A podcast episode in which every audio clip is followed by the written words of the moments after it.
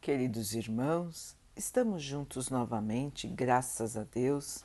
Vamos continuar buscando a nossa melhoria, estudando as mensagens de Jesus, usando o livro Fonte Viva de Emmanuel, com psicografia de Chico Xavier.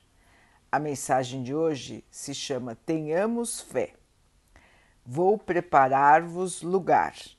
Jesus, João 14, 2. O Mestre sabia que até a reconstrução do reino divino na Terra, os que o acompanhassem viveriam na condição de desajustados, trabalhando no progresso de todas as criaturas, todavia, sem lugar adequado aos sublimes ideais que abraçam. Efetivamente, o cristão leal em toda parte, raramente recebe o respeito que lhe é devido. Por destoar quase sempre da coletividade, ainda não completamente cristianizada, sofre a descaridosa opinião de muitos.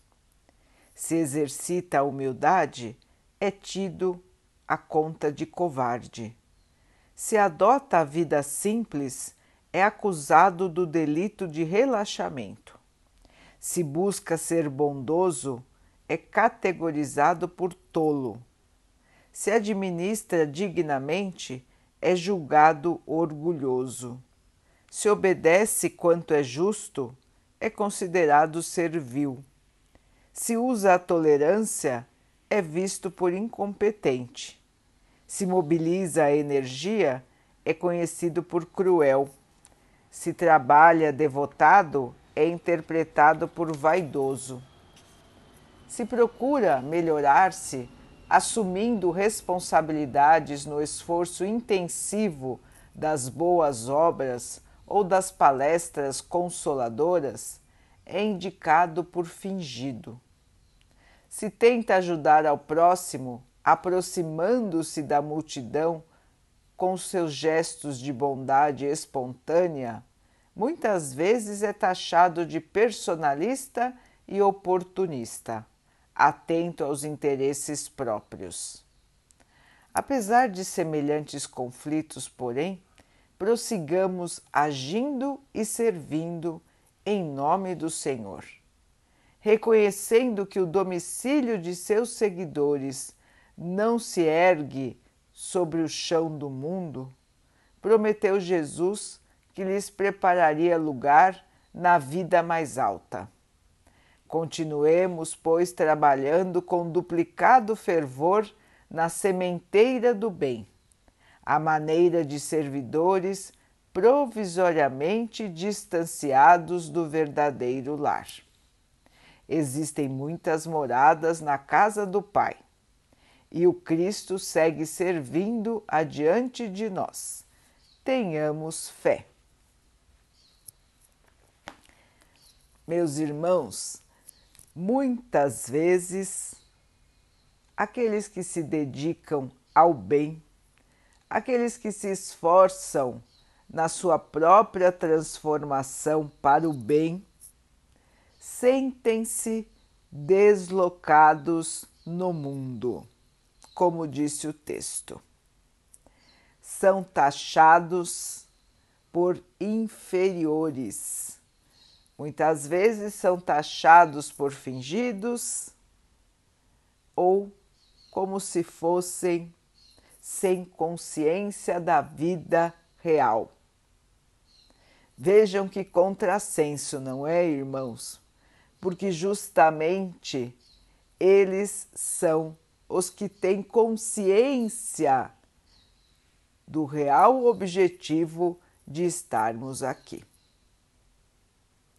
Meus irmãos, todos nós estamos aqui para aprender a amar. O Cristo veio à Terra para nos ensinar a lei do amor nós até hoje estamos engatinhando neste conhecimento e aqueles que se esforçam para aprender mais rápido aqueles que se esforçam para exercitar o amor, são realmente tidos como seres muitas vezes estranhos. Meus irmãos, vamos parar, analisar, olhar para dentro de nós. Como está o nível de amor no nosso ser? Como estamos agindo com os que estão ao nosso redor? A começar pelo nosso próprio lar. Vamos nos transformar, irmãos. É mais do que hora de transformarmos o nosso ser agindo no amor, pensando primeiro nas necessidades dos outros e depois nas nossas. Vamos colaborar, irmãos. Vamos olhar ao nosso redor, perceber o que o outro precisa e vamos estar disponíveis. Dá trabalho? Sim. Cansa? Também. Mas, irmãos, essa é a nossa tarefa mais importante aqui na Terra. Lembrem, irmãos, fora da caridade não há salvação. Fora da caridade não há evolução. Não adianta nós estarmos lendo milhares de livros, nós estarmos estudando sem parar, se nós deixamos de lado a caridade. Se nós não somos atentos aos irmãos que estão ao nosso lado, é preciso estar atento, é preciso observar as necessidades dos nossos irmãos e trabalhar em seu auxílio. Não precisamos de um lugar especial, de um dia especial. Todo dia é dia, todo momento é momento de auxiliar. Pequenos gestos, auxílio, carinho, amizade, companheirismo. Irmãos, tudo faz parte do amor ao próximo. Amar os nossos irmãos como amamos a nós, como Jesus nos ama. Sentiremos-nos deslocados nesse mundo? Irmãos, esse aqui, essa aqui esse planeta aqui não é a nossa casa. Nós somos espíritos e estamos aqui por um período de tempo. A nossa casa é o plano espiritual e nós vamos mudar de planeta quantas vezes forem necessárias para a nossa evolução. Então, queridos irmãos, a nossa família é a humanidade. Os nossos irmãos são todos que estão ao nosso redor. O nosso irmão maior é o Mestre Jesus, governador espiritual da Terra, e ele vai à nossa frente. Ele nos mostrou como agir, como trabalhar e como amar.